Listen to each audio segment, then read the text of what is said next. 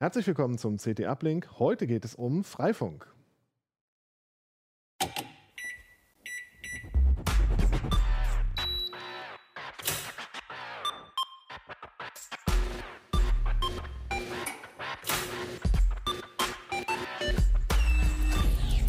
CT Uplink. Und zum Thema Freifunk habe ich mir heute zwei Gäste eingeladen. Einmal Andrian Möcker aus dem Hardware-Ressort. und Giovanni Carboni ähm, aus dem Ressort Betriebssysteme. ja, schön, dass ihr da seid. Äh, Freifunk ist auch Thema in der aktuellen CT Nummer 17 2019. Ähm, ja, was ist Freifunk eigentlich? Ja, Freifunk ist eine Initiative, die allen Zugang zum äh, Internet äh, gewährleisten möchte, aber halt auch eine Vernetzung äh, bieten möchte, sozusagen, dass man sich im Netzwerk zusammen miteinander verbindet und darüber halt auch Zugang für alle zu Wissen, Informationen ohne Reglementierung, ohne Filter schafft. Ja. Klingt nach einem hehren Ziel. Ist es auch. Ja. ja, wie kann ich denn bei Freifunk mitmachen? Ja, Freifunk ist äh, eigentlich ganz handelsübliches WLAN. Das heißt, ich suche mir äh, einen passenden Router aus. Ähm, der muss ein bisschen spezieller sein. Da muss eine bestimmte Software drauflaufen, die äh, die Freifunker äh, selber gebaut haben. Zum Beispiel so ein Gerät hier von TP-Link. Da installiere ich die dann drauf, dann schließe ich das an meinen heimischen DSL-Router an. Und dann bin ich Freifunker, grundsätzlich erstmal. Darf ich das auch äh, ein bisschen untechnischer erklären? Also das ich kann, kannst du gerne machen. Ja, das, Ja, ja, man kann natürlich auch einfach gucken, wo ist eine Freifunkinitiative bei mir in der Nähe. Ja? Mhm. So, ähm, auch als jemand, der ähm, nicht mal mit dem Begriff Router was anfangen könnte, sagen, ich finde das irgendwie toll, freien Zugang zum Internet oder äh, auch ein gemeinsames Netzwerk zu schaffen, miteinander was machen. Und man geht dann, guckt, wo ist eine Freifunkgruppe in der Nähe, wann haben die ihr Treffen, geht dahin, trifft Menschen, äh, unterhält sich mit denen, die helfen einem auch und die helfen dann auch, welcher der Router Genau. der passende ist und so. Und die, äh, wie man da halt diese, diese Software drauf bekommt, äh, wo man einen aufstellen könnte, ja, und kann man sich sozusagen da engagieren in, in so einer Gruppe, die technikbegeistert ist und gleichzeitig auch was Soziales machen möchte. Also muss man nicht gleich der Netzwerkexperte vom Herrn sein. Nein, überhaupt nicht. Also gerade die Freifunker haben, bieten halt ganz äh, wie auch so bei Open Source Projekten so ganz verschiedenen Talenten sozusagen Möglichkeiten. Also man kann auch sagen, ähm, ich kann mich dann mit meinem technischen Wissen einbringen oder kann auch technisches Wissen lernen, aber ich kann auch zum Beispiel sagen, ich bin jetzt jemand, der kann gut mit Menschen und ich vermittle, ähm, helfe da ein bisschen sozusagen mit meinen Social Skills oder ich mache, keine Ahnung, ähm, Flyer, Werbung sozusagen, helfe dabei die Außendarstellung. Also da kann man mit vielen Fähigkeiten dahin kommen und äh, lernen, sich ausprobieren und mithelfen. Ja. Okay, und was kostet Freifunk so? Muss ich da irgendwas für bezahlen? Ich meine, es gibt ja so kommerzielle Hotspot-Anbieter für Unternehmen. Ähm, was muss ich da irgendwie investieren bei Freifunk? Also du musst natürlich erstmal den Router kaufen. Je nachdem, welches Modell man da so nimmt, ist man da so bei 40 bis 70 Euro jetzt hier bei den Fritzboxen zum Beispiel. Die sind dann ein Mhm. bisschen, bisschen leistungsstärker. Ähm, grundsätzlich ist das Ganze dann natürlich für dich erstmal kostenlos, aber die, den, den Verein oder den, die, die unorganisierte Gemeinschaft, die dahinter steht, kostet die Sache natürlich etwas. Also ähm, bei Freifunk wird ja um äh, Rechtssicherheit herzustellen, der ganze Datenverkehr über Server geleitet. Also du bist am Ende nicht verantwortlich, aber die Server kosten Geld. Und da hat man so ungefähre Größen von 5 bis 20 Euro im Jahr, die so ein verbundener Router kostet, den Verein oder die Gemeinschaft. Ähm, und wenn man kann, sollte man die natürlich spenden. Dann, ne? Das unterstützt die Organisation dann am Ende auch. Aber grundsätzlich, abgesehen von den Routerkosten, entsteht, entstehen erstmal keine Gebühren oder sowas. Genau. Also, also- Freifunk ist äh, eigentlich auch kostenlos. Ne? Also es, ähm, zumindest sozusagen für mich als äh, Einzelperson kann das kostenlos sein. Also es kann auch sein, dass äh, der, die Freifunk-Initiative Router gespendet bekommen hat, äh, die lokale, ähm, und man dann sagt, ich habe zum Beispiel das Geld nicht, aber ich möchte in meinem Studierendenwohnheim äh, zum Beispiel einen Router aufsetzen oder ähm, es gab ja auch viele ähm, Flüchtlingsunterkünfte, wo Freifunker sozusagen unterstützt haben, dort äh, Netz hinzubringen.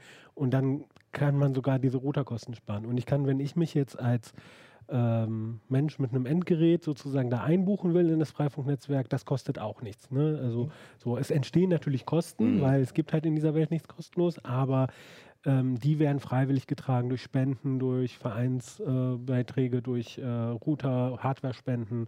Genau, aber da, da kann man dann mit dem Beitrag, mit dem man sich engagieren möchte, kann man sich engagieren, aber an sich gibt ist Geld glücklicherweise bei Freifunk keine äh, Zugangsvoraussetzungen. Und wie funktioniert das technisch? Stell mir einen Router, stecken mir einen Router an meinen DSL-Anschluss und dann habe ich ein offenes WLAN, das an meinem Heimnetz hängt. Ja, genau. Im Prinzip ist das erstmal so, es sieht nach außen danach aus, aber ähm, die Software, die darauf läuft, äh, die ist natürlich abgeschottet. Also so ein Freifunkrouter kommuniziert immer über einen VPN-Tunnel. Das heißt, das Erste, was passiert ist, wenn ich das Gerät anstecke, äh, es wird ein VPN hergestellt.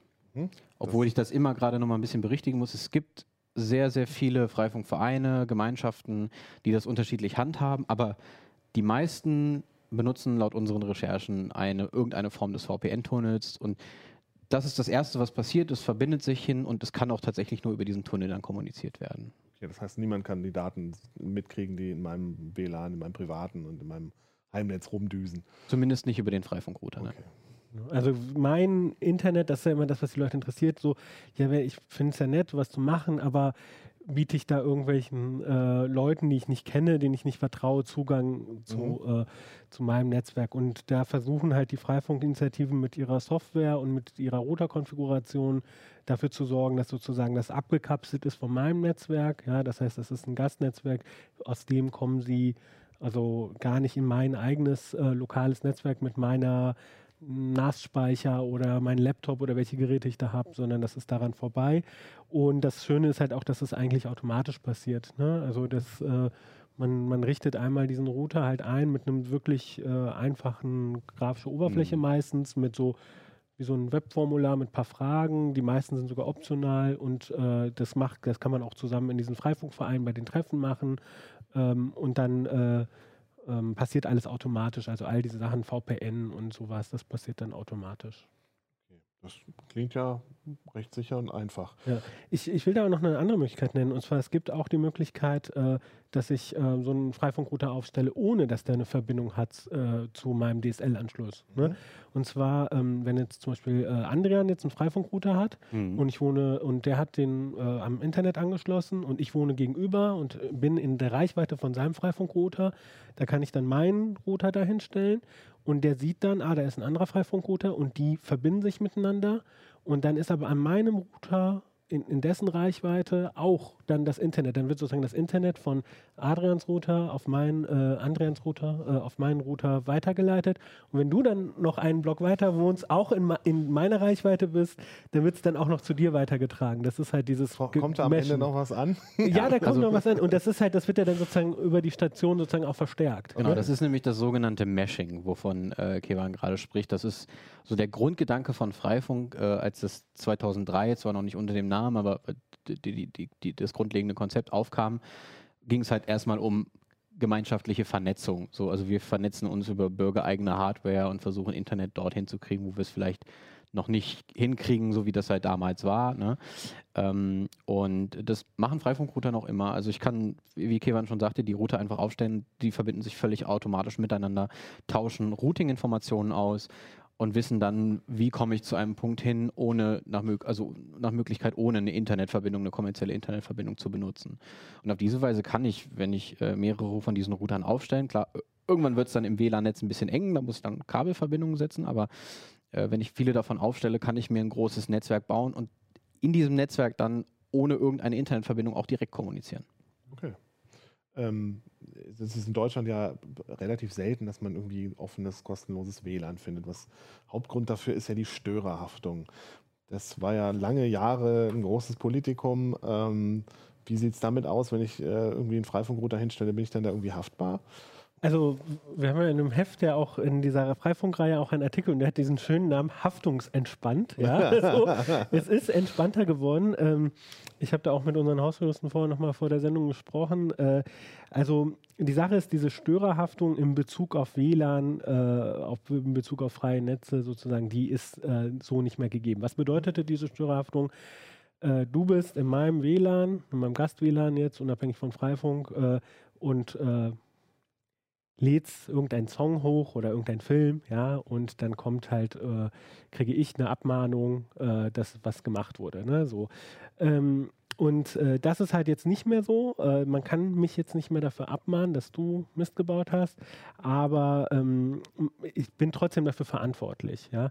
Mhm. Ähm, in dem Sinne, ja, dass wenn ich darauf hingewiesen werde, dass da was passiert, ich geeignete Maßnahmen einleiten muss. Das muss man dann halt gucken, was ist verhältnismäßig, was macht in dem Kontext Sinn. Ne? So, also zum Beispiel, dass ich dann doch ein Passwort vor das WLAN setze oder dass ich äh, ähm, irgendwelche Maßnahmen dafür, dazu ergreife, dass halt diese Urheberrechtsverletzung nicht mehr passiert. Ne? Und Mhm. genau in diesem Kontext geht es. Ne? Aber das, was halt immer vor lukrativ war für diese Kanzleien, die auch bei manchen Leuten ein bisschen angestoßen haben, so äh, dieses Geschäftsmodell, also reihenweise Briefe, mit denen man sehr schnell Geld verdienen kann, äh, ähm, das ist nicht mehr möglich, weil ich sozusagen, das lohnt sich dann halt auch für die nicht mehr, wenn ich dann da aufgefordert werde, eine Sperre einzurichten, weil das kann, dieser Brief, mich darauf hinzuweisen, der kann nicht mehr mit Kosten verbunden werden. Also ist das halt auch für diese, diese spezielle Art von, äh, mir geht es vielleicht auch gar nicht primär um diese Urheberrechtsverletzung, sondern mir geht es darum, da, ne, es gibt ja diesen Vorwurf, dafür wäre das dann halt nicht mehr äh, attraktiv. Ne?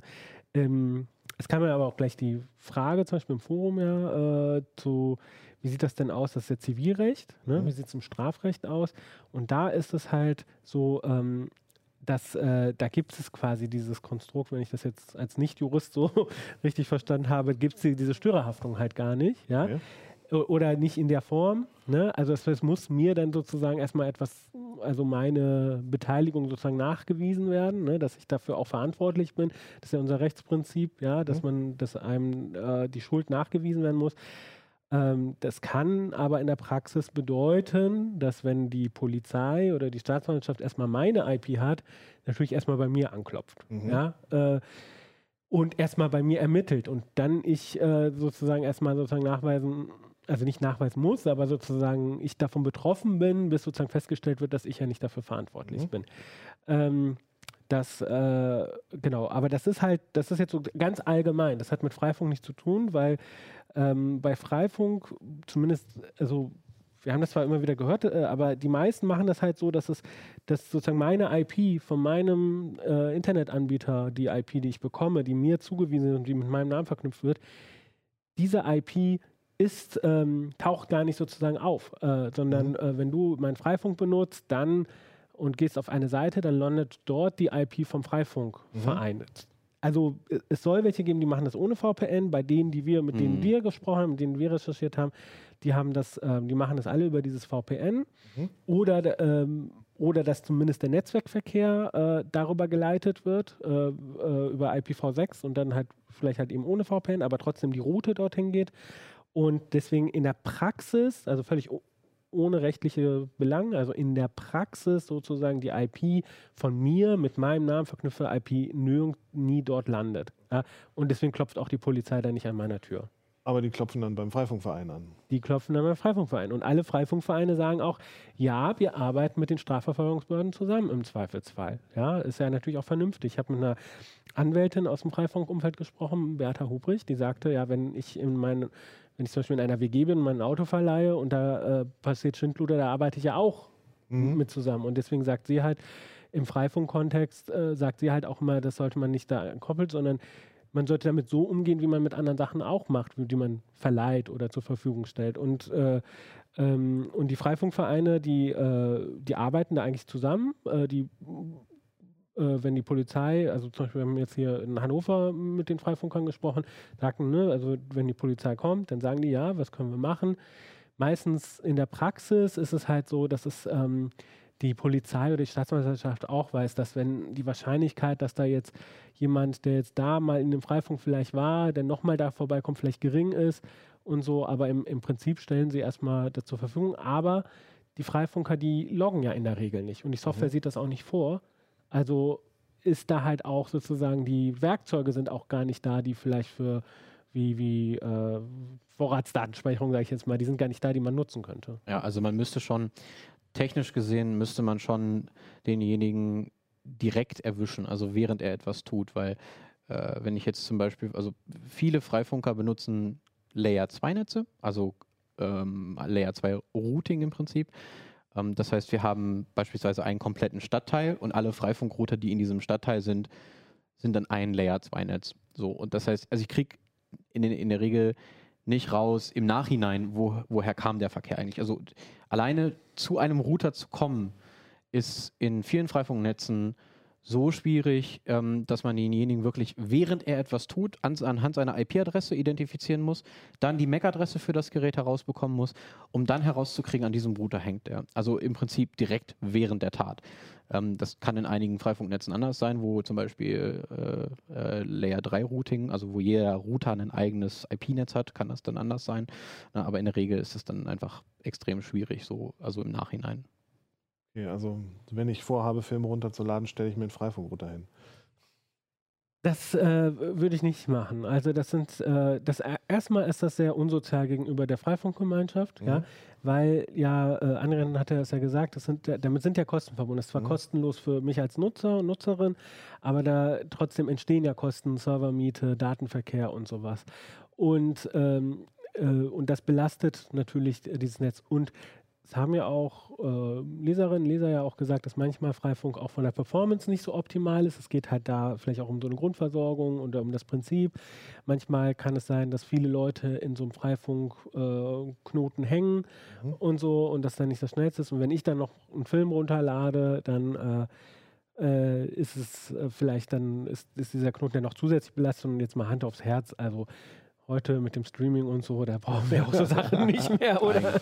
Ja, also äh, ich denke nur noch sehr eingeschränkt. Also ähm, Brauchen wir File-Sharing. Achso.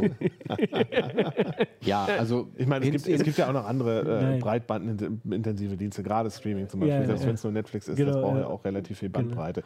Ähm, ist denn Funk, Freifunk notorisch langsamer als äh, andere äh, Netze? also Oder als mein eigenes WLAN? dadurch, dass, dadurch, dass äh, bei vielen Freifunk-Communities ein, Frei, äh, ein, ein VPN äh, aufsitzt, was diesen, diese, dieses Tunneling eben macht, das Verschlüsselung verwendet, äh, bin ich natürlich ein bisschen langsamer unterwegs. Was ich jetzt im Endeffekt für eine Bandbreite habe, hängt zum Beispiel ab davon, was ich für einen Router habe. Ne? Also wenn ich jetzt hier zum Beispiel eins dieser Top-Geräte habe, ähm, wie, also die, die Fritzbox ist die Fritzbox 4040 ist, glaube ich, aktuell das Top-Gerät. Das schafft so um die 30 Megabit mit äh, AES 256 Verschlüsselung. Ähm, der hier liegt, glaube ich, bei um die 20 Megabit oder so in dem Dreh. Also ich kriege da schon was, was drüber, was ich, ich denke ich mal, über Grundversorgung stellen würde. Ne? Gerade jetzt für kostenlos angebotene äh, Grundversorgung. Ähm, aber ich denke, da wird sich auch noch ein bisschen was tun. Also da werden in Zukunft VPN-Protokolle wie WireGuard reinkommen und dann reden wir über Geschwindigkeiten, die dann ungefähr der Anschlussgeschwindigkeit entsprechen, wenn ich jetzt so einen aktuellen Router habe. Also man muss dazu halt auch sagen, also wenn wir nochmal auf den Grundgedanken von Freifunk zurückgehen, das war ja dieses Meshing, ja. Mhm. Und das fing an, ich bringe die Buchstabenfolge immer durcheinander, OSLR oder OLSR, OSLR. OSLR, ja, das ist dieses äh, Protokoll gewesen, Okay. äh, was dafür gesorgt hat, dass man halt, dass sich die sozusagen untereinander finden und es Mhm. gibt nicht sozusagen den Router, der sagt, da muss, müssen die Datenpakete lang, sondern die handeln das auseinander. Also äh, äh, der, der Router weiß, dass er den und den erreicht der, äh, und dass er darüber dann den da erreicht und sowas und dann finden die Pakete ihre Wege und wenn ich den Router jetzt hier wegnehme, dann äh, geht es dann halt nicht hier rum, sondern darum. Äh, also Okay. die, dieses, dieses ganze automatisch sich so zurechtfinden der Datenpakete. Das ist ja auch das Spannende, also sozusagen nicht mehr diesen hierarchischen Ansatz zu haben, sondern halt da so, ne, das ist Was auch Egalitäres. die, genau, ne? Also es ist nicht nur sozusagen vom Projekt her und wie die Leute miteinander agieren, die Menschen sozusagen, sondern auch diese Technik ist halt auch so ausgesetzt. Und, ähm, und das ist halt natürlich, äh, an, äh, die, die ersten Ansätze waren auch, äh, also ich habe ja mit mehreren FreifunkerInnen gesprochen, äh, aus, auch aus den Anfangstagen, da die Elektra zum Beispiel, äh, äh, die hat mir erzählt, dass am Anfang äh, das einfach zusammengebrochen ist, das Netz. Ne? Mhm. So, dass das dann sozusagen ähm, zu- hinzukriegen, dass das alles so automatisch funktioniert und diese Pakete ihre Routen finden, das ist halt eben nicht so einfach. Und das geht dann halt auch auf die Performance, weil ich habe dann Mhm. natürlich was anderes. Ich sage halt, okay, äh, Performance ist ein Kriterium, das andere ist diese Auto, autonome, sage ich jetzt mal, sich so Mhm. zu finden, dieses flexible. Und ähm, genau, und das, äh, dann haben die ja, äh, also die Elektra hat ja mit anderen zusammen ja dieses Batman-Protokoll entwickelt, Mhm. ne? So, äh, ähm, also wie diese äh, Superheldenfigur, Superheld, ja, ja, aber mit okay. Punkten dazwischen, Batman. Und ähm, also da kennen sich andere sicherlich noch mal ein bisschen besser mit aus, aber das kommt dann halt auch teilweise so an seine Grenzen. Und ähm, was die, die Freifunker sind, aber glaube ich gerade auch daran, ein neues Protokoll zu entwickeln, was sozusagen diese Fähigkeiten hat, aber halt auch eben performanter ist. Aber das ist halt, am meisten wird derzeit noch der Nachfolger von diesem Batman, äh, Batman Bat- Advance ja, genau, äh, Batman verwendet. Ne? So, also und ähm, wenn da halt zum Beispiel äh, viele Router sozusagen sind, äh, auf, ähm, die sich vielleicht mit einem Server dann sozusagen verbinden, ähm, dann kann das zum Beispiel ein bisschen langsam sein. Äh, und ähm, genau deswegen, aber ähm, an sich äh, für so normale, so ich recherchiere was im Internet, ich mache E-Mails oder so oder selbst halt für einen für ein, für ein, äh, WhatsApp-Call oder Signal-Call, ähm, auch mit Video, geht das halt auch in Mhm. der Regel. Ne? Wie ist denn das? Ich meine, die WLANs von Freifunk sind alle unverschlüsselt. Sollte ich mir da dann noch mal ein VPN einrichten, damit ich da nicht irgendwie meine Daten übers Netz durch die Luft puste? Ja, also ich finde die Frage immer schwierig zu beantworten. Also die Frage, also man muss sich immer fragen, wie wahrscheinlich ist das, dass jemand in der Nachbarschaft so ein, äh, ein, ein Freifunknetz abhört, dafür, dass da irgendwie ne, alle, äh, alle paar Tage mal jemand drin ist und vielleicht irgendwie fünf Minuten lang im Netz surft. So, ne? Also wofür will ich das dann machen? Ich glaube, eher wahrscheinlich ist es, wenn ich das an einem großen Platz habe, dass jemand vielleicht auch ein falsches Freifunk aufsetzt und ich mich dann damit einfach verbinde, wie das Handys halt so machen, wenn die SSID eingespeichert ist, verbindet es sich. Ja, da würde ich vielleicht eher vorsichtig sein, aber sonst ähm, ja, Aber auf der anderen Seite muss man sagen, also alle Seiten, also selbst irgendwie diese kostenlosen Webmailer, die früher unverschlüsselte HTTP-Seiten hatten, ne, äh, wo man sich ja auch gefragt hat, ne, so, das kann doch nicht sein, wie war das mit dem Briefgeheimnis? Also mittlerweile sind ja fast alle Seiten, also selbst wenn irgendwie äh, Heise aufrufe oder Spiegel oder was weiß ich, Mhm. da ist alles HTTPS verschlüsselt. Trotzdem, wir hatten ja auch ein paar Ausgaben vorher, hatten wir mal sicher im Netz unterwegs sein. Das gilt grundsätzlich, also die, dieses, ob da jetzt ein, äh, ob das jetzt WPA verschlüsselt wäre oder nicht, ne? Mhm. So, das bietet mir nicht äh, Sicherheit. Das bedeutet halt nur, dass während ich sozusagen diese Verbindung mit diesem Router habe, nicht von jemandem Drittes a- abgehört werden kann. Aber das bietet mir, also da muss man genau gucken, was bietet es mir für einen Zusatz an Sicherheit. Und deswegen würde ich sagen, auf jeden Fall, ob ich jetzt im äh, Hotel-WLAN bin oder im Freifunk oder in einem anderen Gast-WLAN mit oder ohne Verschlüsselung, immer auf jeden Fall HTTPS Mhm. äh, verwenden und vielleicht auch nochmal genauer hingucken, äh, was die, äh, ähm, ob da Zertifikatfehler sind oder Mhm. sowas, ja. Ähm, und das zweite ist, äh, ich würde da tatsächlich sogar dazu raten, VPN zu verwenden, wenn ich in einem mir nicht bekannten äh, WLAN bin, ob das Freifunk ist oder was anderes ist. Ich kann aber natürlich auch überlegen, was mache ich in einem Freifunk? Ne? So, wenn ich jetzt da sage, ich äh, gehe jetzt kurz mal in so ein Freifunknetz und gucke, wo die nächste Eisdiele um die Ecke ist, dann äh, was ist denn da das Risiko? Ja, dass mir irgendwie äh, eine Eisdiele irgendwelche gefälschten äh, Rezensionen unterjubelt, äh, um, um mich von der Konkurrenz abzulehnen oder so. Ne? Ich würde da vielleicht nicht äh, Online-Banking drüber machen. Mhm. Was, was ähm, auch noch sehr zu beachten ist, ist, dass äh, Freifunker ja niemals in irgendeiner Form irgendeine Anmeldung davor schalten. Das heißt, wenn ich mich irgendwie, wenn ich sehe, ich bin in einem Freifunknetz verbunden und ich hab plötzlich irgendwie ein Captive Portal, was mich dazu auffordert, installier doch mal eben das Zertifikat, Mhm. ne, wie der halt der, der, der, der typische, der typische Otto in den Artikeln, ne?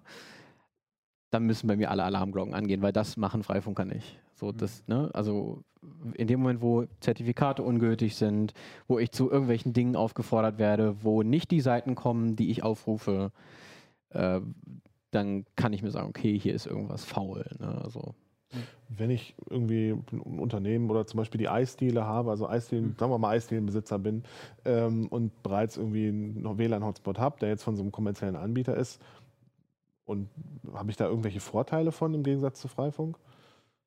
ja, wenn du, ähm, also das kostet ja, glaube ich, in, im, im Schnitt so 20 bis 30 Euro sowas zu unterhalten. Und ähm, das kann für ein kleines Unternehmen schon recht viel sein an laufenden Kosten. Das kann ich natürlich äh, einfach ändern, indem ich einen Freifunkrouter aufstelle und dann irgendwie 20 Euro pro Jahr spende an den Verein.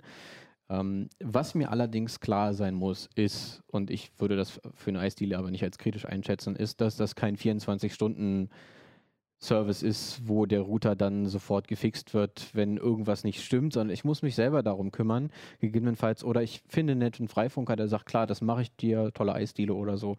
Ähm, aber wir reden hier nicht darüber, dass die Vereine ähm, sich sofort darum kümmern, wenn irgendwas nicht stimmt, sondern das ist, das ist halt WLAN, das ist ein zusätzlicher Service und wenn der halt nicht geht, dann geht er mal halt nicht für ein, zwei Tage oder so. Das muss einem dann halt klar sein. Also mir sagten auch Freifunker bei der Reportage so, äh, sorry, ne, Freifunk ist keine Dienstleistung. Das ist eine Gemeinschaft, wir machen das freiwillig, wir machen das, weil wir Spaß dran haben, wir finden die Idee dahinter wichtig, ja. So, und wir machen das auch gerne. Und einer sagte mir zum, zum Beispiel auch, er macht da gar keine Werbung mehr dafür. Er geht nicht irgendwo bei Gaststätten oder Eisdielen oder so äh, betteln, ob der ein Freifunkrouter aufgestellt werden kann, weil äh, die hätten halt gesehen halt auch, dass diese Freifunkrouter na, nicht so langlebig sein. Ein Drittel von denen verschwindet dann einfach. Ne? Mhm. Dann, die, die haben dann keine Verbindung mehr, der Router verschwindet, äh, so, ähm, weil dann vielleicht jemand kommt und sagt, ach, jetzt stört der mich, ich brauche die Steckdose, zieht den ab, äh, packt die, den Router in irgendeine Kiste, ne? So.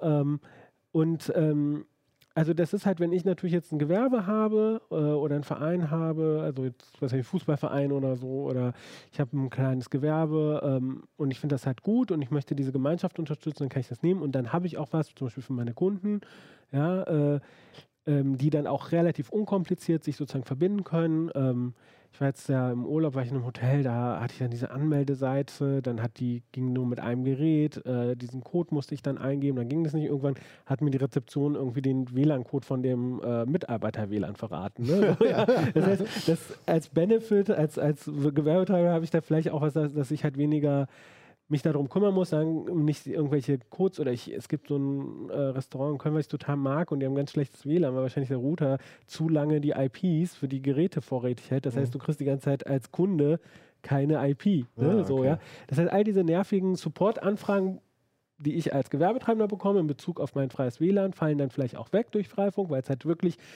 deutlich unkomplizierter ist. Ja. Aber ich sollte dann halt auch mich in irgendeiner Form in diese da einbringen, in diese Gemeinschaft, die es ist, ne? indem Mhm. ich halt zum Beispiel mich entsprechend damit auseinandersetze, was das bedeutet. Und das kann halt vielleicht auch nur eine halbe Stunde dauern, ne? so, Mhm. dass ich vielleicht halt eben diese Spende Mhm. mache, ja, anstatt der monatlichen Gebühren, dass ich diese Spende mache und sage halt, ähm, so und, und dadurch halt eben vielleicht auch diese Idee fördere und, und vielleicht dann dadurch, dass mehrere Läden in der Fußgängerzone das unterstützen, ich dieses auch dieses, dieses Netz habe oder wo halt vielleicht auch ein Geschäft, das gar keinen Internetanschluss hat, weil es ein ganz kleines Café ist, dann auch einen Router aufstellen kann und auch den Kunden was anbieten kann. Ne? Mhm. Wo ich Ja. das eigentlich immer schade finde, wenn man sagt, dass, dass Freifunker keine Werbung für sich machen, weil ich, ich glaube, Freifunk ist einfach auch als, als Netz an sich wesentlich sozial verträglicher, weil in der Gaststätte, wo tagsüber dann äh, meine, meine Kunden surfen bis, bis abends oder so, ähm, da liegt der Anschluss dann ja danach praktisch brach, so in der Nacht. Und ähm, wenn da jemand jetzt in der Nähe wohnt, der vielleicht einfach keine Möglichkeit hat, sich einen DSL-Anschluss zu buchen, weil er das Geld nicht hat oder aus, aus technischen Mhm. Gründen wie auch immer, der stellt sich halt einen Freifunkrouter auf und nutzt dann irgendwie abends, nachts diesen Anschluss mit.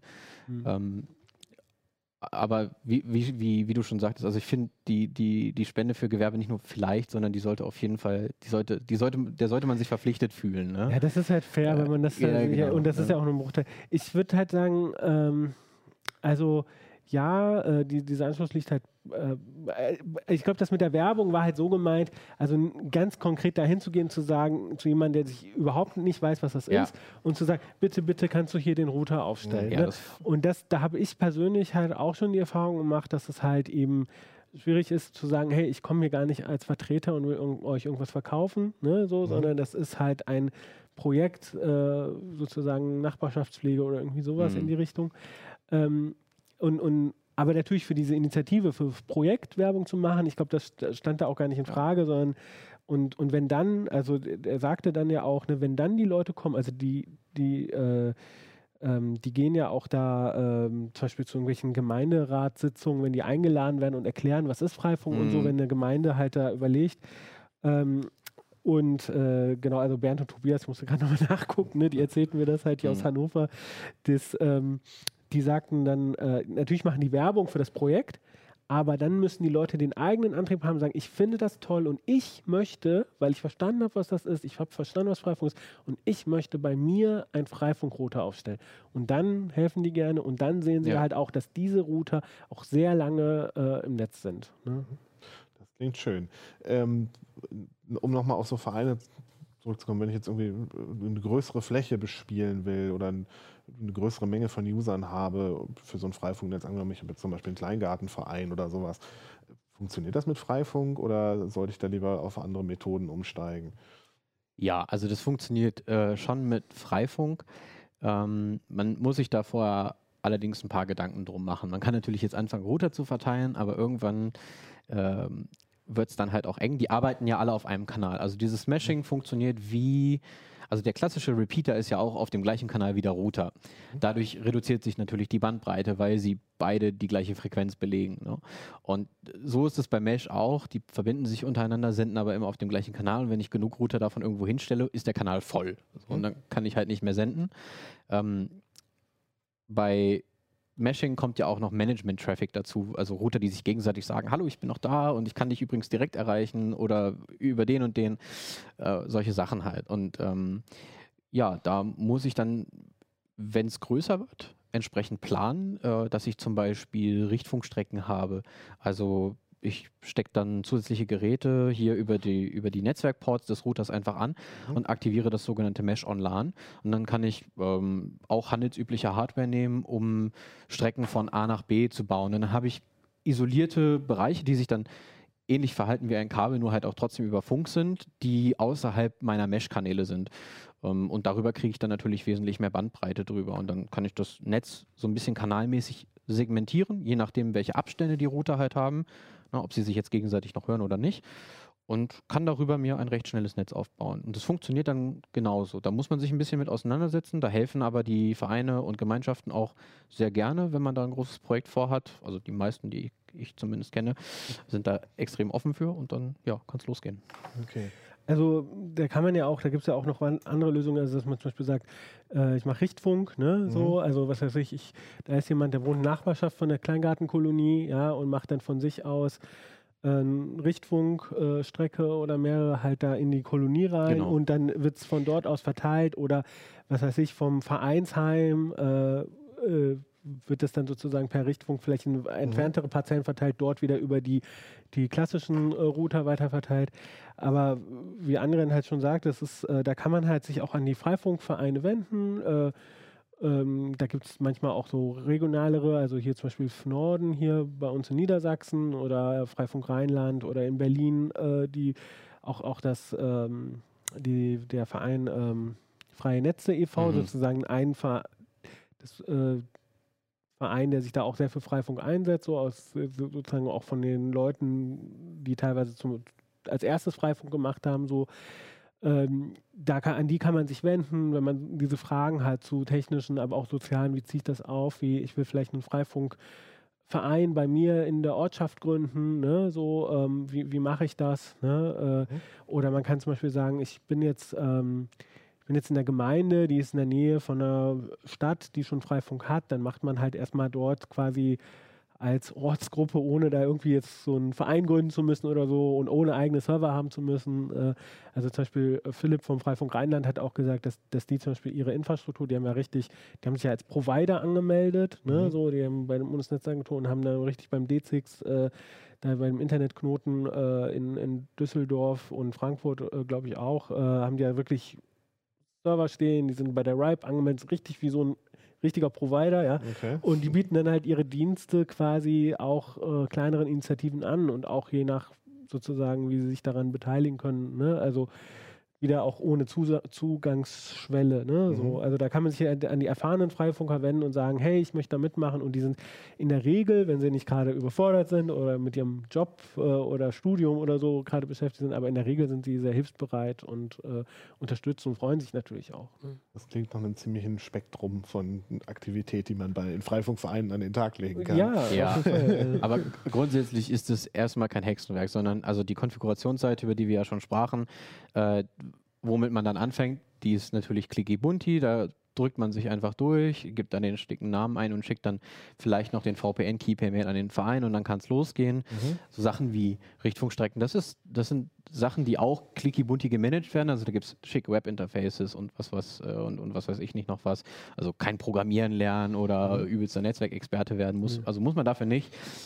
Man muss ein bisschen, kleines bisschen was lernen, aber ansonsten ist das auch lösbar.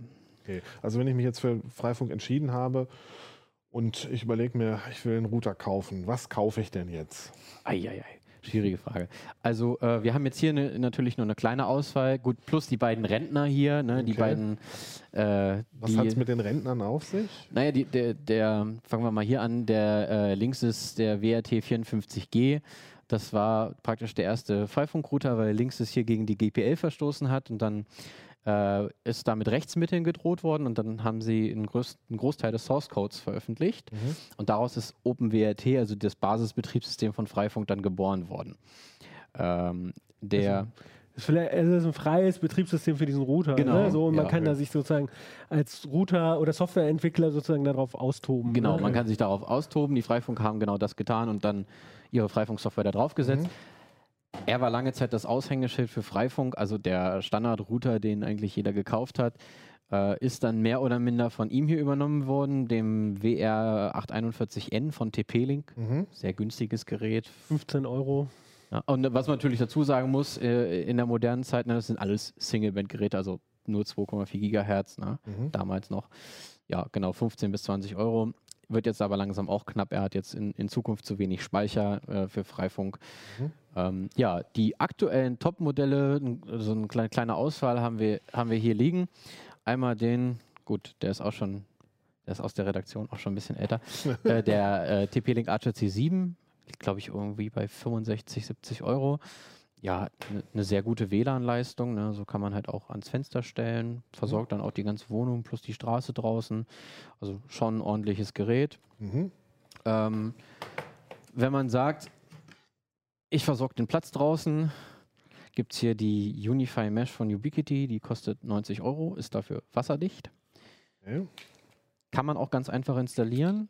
Stromversorgung geschieht nämlich hier per äh, Power over Ethernet, also über die Netzwerkleitung. Wenn ich mir dann zum Beispiel ein Flachbandnetzwerkkabel nehme, kann ich das Teil problemlos irgendwie mit dem Kabelbinden draußen ans Fenster legen, brauche nichts durchbohren oder so. Ja, und dann hängt die draußen und versorgt mir meinen Platz. Und die, das Leistungsflaggschiff, die Fritzbox 4040, schafft noch mal ein bisschen mehr VPN-Durchsatz als der C7, hat nicht so gute WLAN-Leistung. Ne? Also die hier liegt bei auch um die 70 Euro oder so. Also ist ein bisschen schwieriger zu installieren.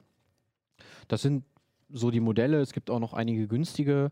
Mhm. Äh, der Archer C50 zum Beispiel äh, für um die 40 äh, Euro, den haben wir jetzt nicht hier, äh, um die 30 Euro, den haben wir jetzt nicht hier. Ja, also ja, die Auswahl ist eigentlich ganz gut im Moment, Mhm. ähm, wenn auch das alles nicht immer ganz optimal ist, weil die Installation ist teilweise schwierig. Also Was muss ich denn machen, damit ich überhaupt eine Freifunkfirma da drauf kriege? Ähm, Ding aufschrauben? Nee, glücklicherweise nicht. Also TP-Link macht es einem immer relativ einfach. Die akzeptieren das Update einfach über das Webinterface. Mhm. Ähm, deswegen ist das halt auch ne, einer der beliebtesten Hersteller für Freifunk äh, aktuell. Bei den neueren Modellen ist es teilweise etwas schwieriger. Äh, Ubiquiti akzeptiert das äh, Update auch im Webinterface.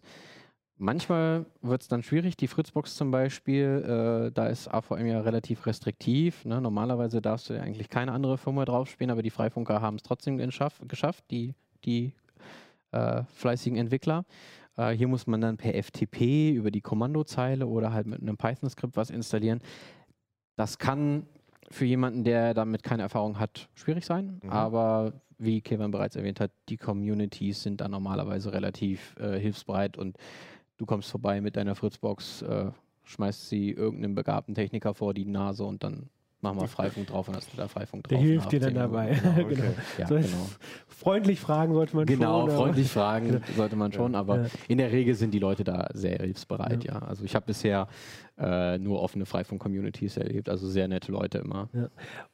Bei dem hier gibt es noch eine Besonderheit, die hast du ja angeleiert. Genau, die Besonderheit ist, ähm, ja, also äh, Vincent von Freifunk Hannover ist äh, auch jetzt mittlerweile Autor bei uns, schreibt öfter mal Artikel, unter anderem auch einen, wie man dieses nette Teil hier aufrüsten kann, weil eigentlich will man das bei neueren Geräten natürlich nicht machen. Ne? Also man möchte sich jetzt keinen frischen kaufen und sagen, ja geil, jetzt rüste ich den mal auf, aber dadurch, dass das äh, der WR841N das Standardmodell von Freifunk ist, sind davon rund 30.000 laut unseren Recherchen in Deutschland unterwegs.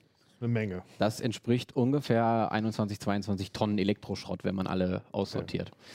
Ähm, Vincent hat äh, das ganze, die, die- Speicheraufrüstung bei diesem Gerät ähm, perfektioniert, sage ich mal. Also er hat eine tolle Methode gefunden. Ich kann jetzt hier mal Riecht dir nicht die Finger.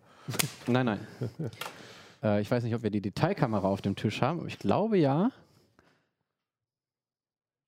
Ja, Genau. Joey stellt ein. Genau. Das ist Also, schön, wenn wir unseren Videoproducer ich, kann ja, ich kann ja schon mal, mal Ja. was dazu sagen. Also das Gerät hat 4 Megabyte Flash, also sowas ähnliches wie die, äh, also im Prinzip die Festplatte für den Router Mhm. und 32 Megabyte RAM.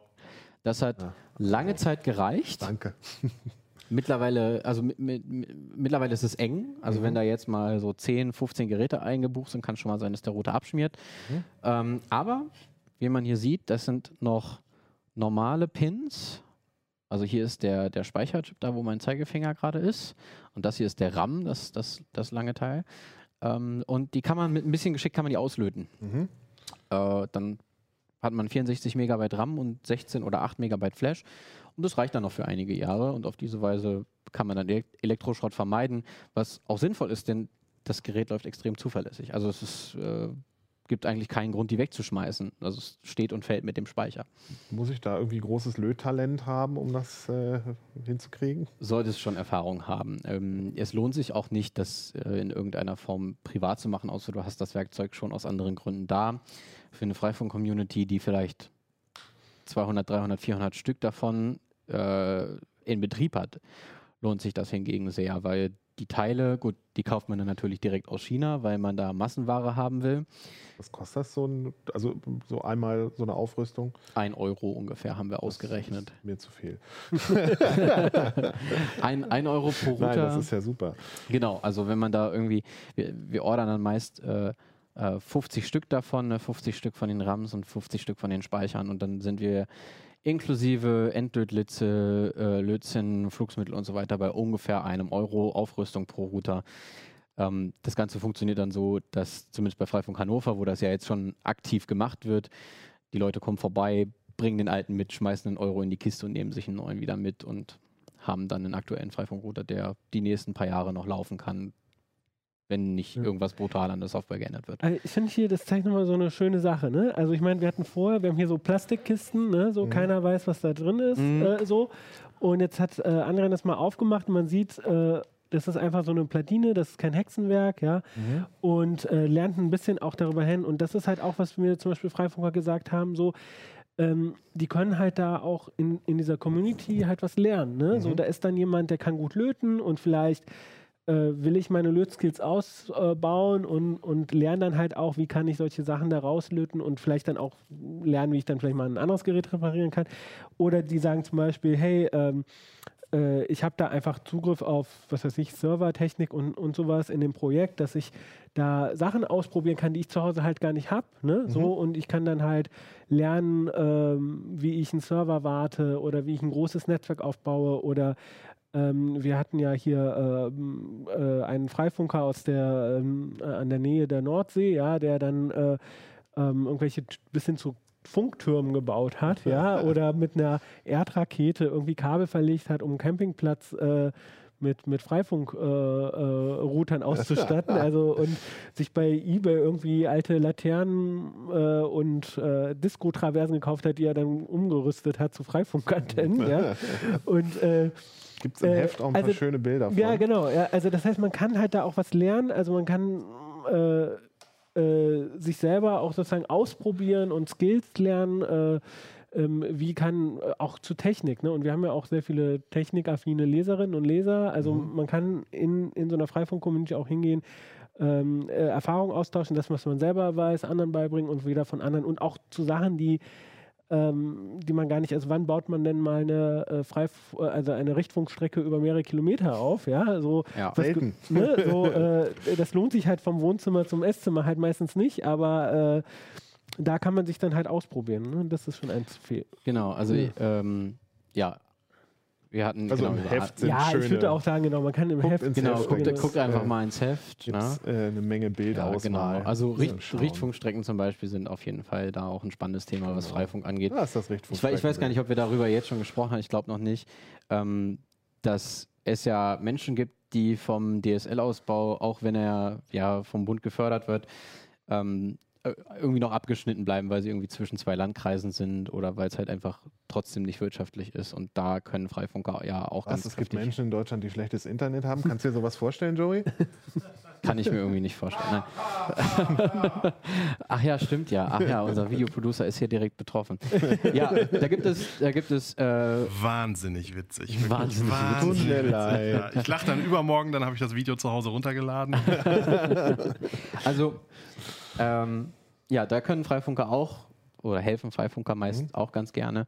Ähm, und zwar, wenn man das jetzt hier mal in der Detailansicht sieht, ähm, genau, nee, da, so. Ah, ja, da, sehr gut. Das ist ein, eine Richtfunkschüssel von Ubiquiti zum Beispiel. Ähm, ein Hersteller, der sowas seit Jahren tut.